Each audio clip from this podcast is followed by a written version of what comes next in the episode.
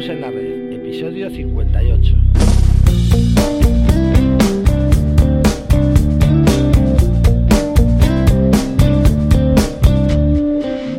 Días a todos y bienvenidos un miércoles más a Autónomos en la Red, el podcast en el que hablamos de todos aquellos temas que nos interesan a los autónomos, desde impuestos, eh, ya sea IVA, IRPF, eh, temas de financiación, seguros sociales, etcétera. Eh, hoy vamos a hablar de, un tema que, bueno, creo que es interesante, que es eh, la base de cotización, la mínima y máxima, y qué beneficios y desventajas tiene elegir una u otra. Eh, pero antes, como siempre, recordaros que en asesoríafiscalautónomos.es os ofrecemos todos esos servicios de contabilidad e impuestos que os ayudarán a gestionar mejor vuestros negocios y a optimizar nuestros impuestos a unos precios realmente competitivos. Toda la información la tenéis en nuestra web, eh, os repito, asesoríafiscalautónomos.es. Cualquier duda que tengáis sobre nuestros servicios, eh, dudas fiscales, sugerencias para nuestros podcasts, podéis enviármelas a través del formulario de contacto de, de esta página intentaré contestaros lo antes posible. Y ahora sí, vamos con el tema del día. Eh, cuando un autónomo se da de alta en la seguridad social, eh, una de las primeras cosas que tiene que hacer es decidir la base por la que quiere cotizar.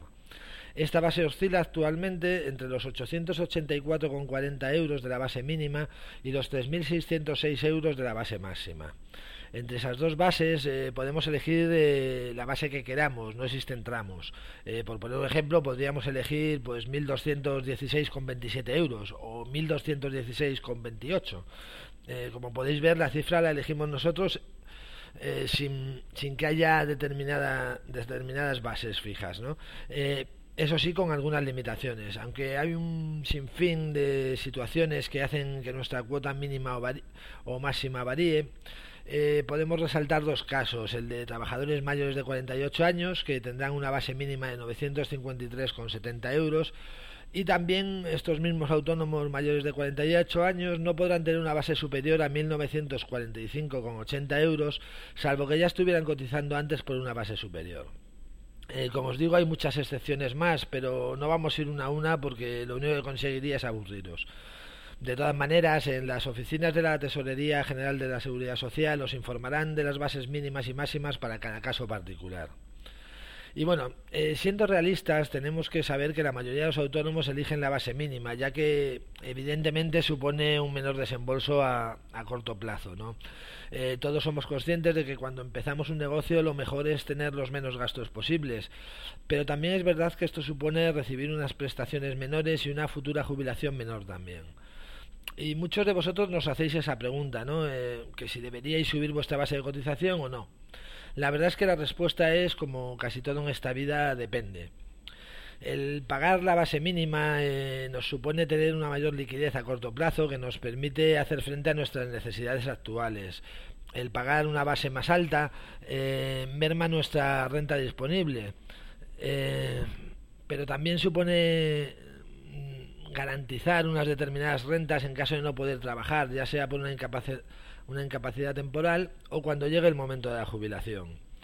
Desde mi punto de vista es probablemente cierto que cuando empezamos lo mejor tal vez sea pagar por la base mínima.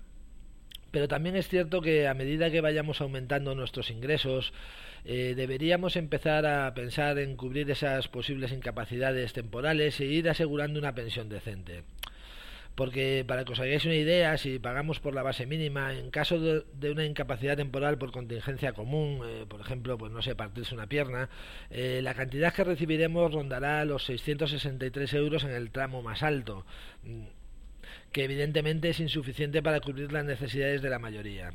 ¿Y para qué vamos a hablar de las pensiones, verdad? Eh, ¿Quiere esto decir que yo os recomiendo subir vuestra base de cotización? Pues la verdad es que no.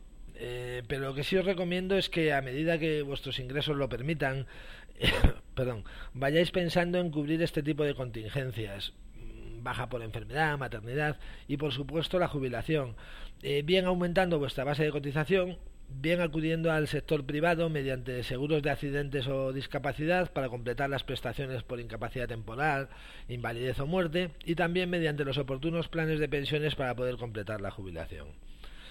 Y esto es todo por hoy. Espero que os haya gustado el episodio de hoy, que aunque solo sea un poco, os anime a dedicar un poco de vuestro tiempo a planificar vuestro futuro, cosa que el día a día nos impide en la mayoría de los casos.